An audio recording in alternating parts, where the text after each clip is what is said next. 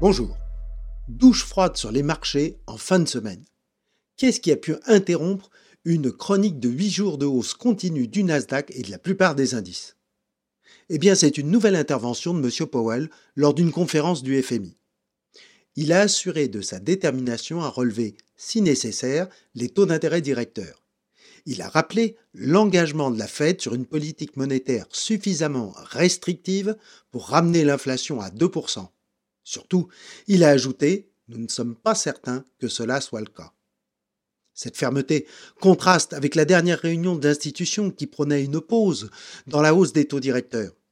Les marchés obligataires avaient amorcé une forte décrue.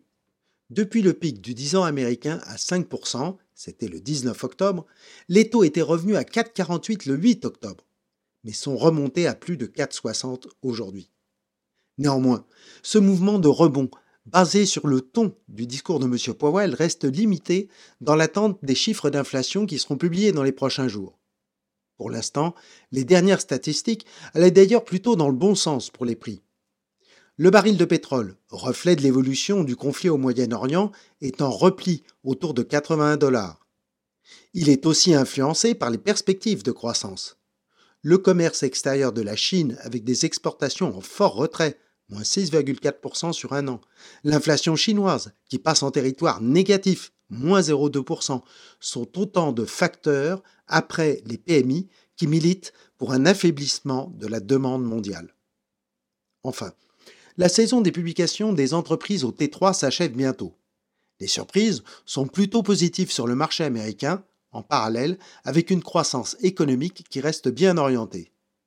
Les perspectives restent positives pour 2024 avec une progression des bénéfices attendus à plus 12% en moyenne pour les US.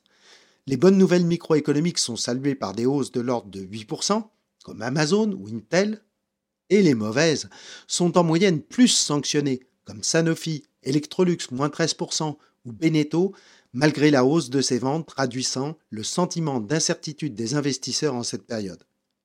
Les petites et moyennes capitalisations prennent toujours l'eau, le CAC Small coule depuis le début de l'année à plus de 15%. À la semaine prochaine.